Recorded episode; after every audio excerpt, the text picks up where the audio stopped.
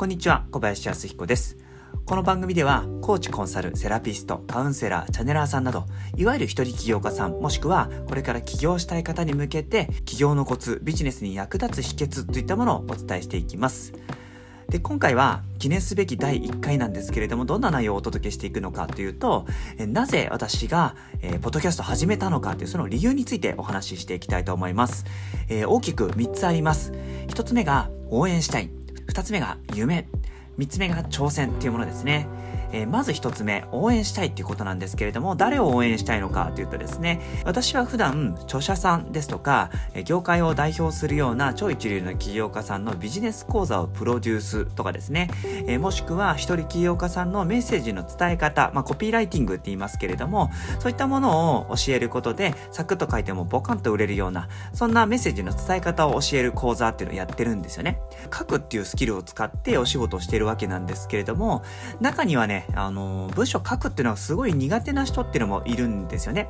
ものすごいビジネスに情熱を持って取り組んでるんだけれども、しかもその商品サービスが素晴らしいんだけれども、書くっていうね、ことが苦手なばっかりに、その魅力が伝えられない、そして、えーお客様に届けることができない、そしてその方も、えー成果に見合った対価が得られることができてないっていう状況があったりするんですけれども、そういう方にね、こうやってお話しするっていうやり方で、えー自分の魅力を伝えることができたら、すごい役に立てるんじゃないかな、応援できるんじゃないかなっていうふうに思ったんですよね。ですので、書くのが苦手なんだけれども、熱い情熱を持って取り組んでいるビジネスがあるっていう人に、その活動を諦めてほしくないっていう思いで、まあ、応援したいっていう気持ちを持ってね、えーまあ、このような番組をスタートしたという経緯があります。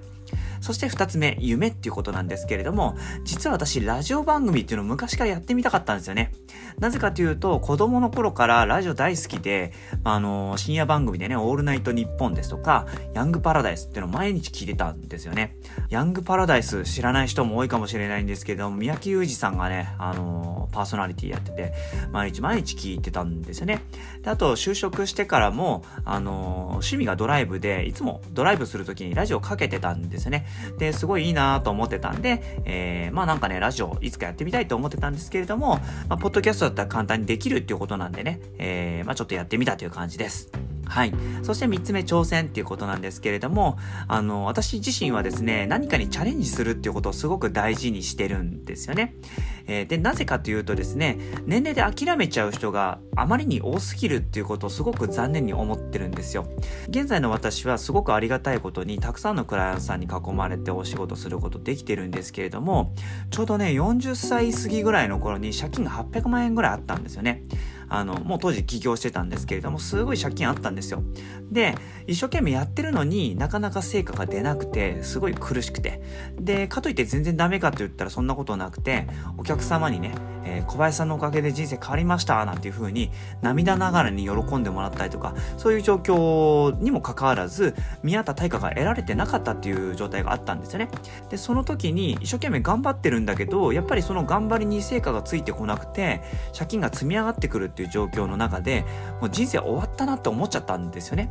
で、えーまあ、当時起業してたわけなんですけれども、じゃあちょっと起業を諦めて就職して元の世界戻ろうかなと思っても、まあ40代過ぎるともうなかなか就職とかできないわけですよね。もう応募資格とかでも跳ねられちゃうぐらいのレベルだったんで、えーまあなんかもう後には戻れないっていう、なんか恐怖みたいのを感じてたんですよね。でも、コピーライティングっていうね、この伝え方のスキルと出会ったことで、そしてあとはとあるきっかけでね、私自身は、まあ、半年でこの借金800万円を完済して、そしてお仕事の依頼が何年も先までいただけるっていうように、まあ、なったわけなんですけれども、あのーまあ、その時にですね、すごく自分は諦めなくてよかったなっていうふうに思って、そして何歳からでも人生やり直すことができるっていうことを強く価値観としてこう入ったんですよね。ですので、そういうメッセージもね、あのーそれなりの年齢の人間が新しいことにチャレンジしているっていうね、ところを見せることで、何かこう勇気づけられるんじゃないかなっていうふうに思ったんで、まあ、今回ね、このような形で、えー番組を始めたという経緯があります。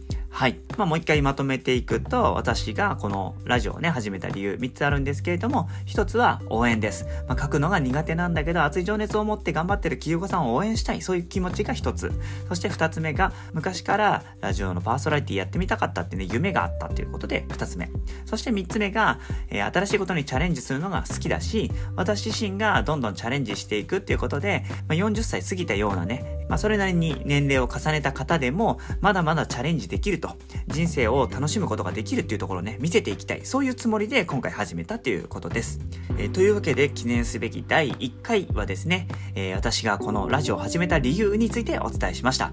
まあ、これからどういうお話をしていくのかっていうのは、えー、あなたからのリクエストですとか質問、まあ、もしくは私自身がえー、その時に感じたこと、いろんなものを発信していこうとは思ってますけれども、お互いにこう楽しいっていう状況で続けていけたらと思ってますんで、ぜひお付き合いいただければと思います。はい。えー、ですので、もしね、今回この番組を聞いていただいて、えー、気に入ってくださった方はぜひチャンネル登録してほしいですし、えー、この番組紹介のページの下にはですね、私が毎日情熱持って書いているメルマガのね、登録フォームっていうのも掲載しておきますので、ぜひそちらのリンクをクリックしてメルマガも購読していただけたらと思います。はい。というわけで今回は以上になります。では、また次のエピソードでお会いできるのを楽しみにしています。いつもあなたのことを応援してますからね。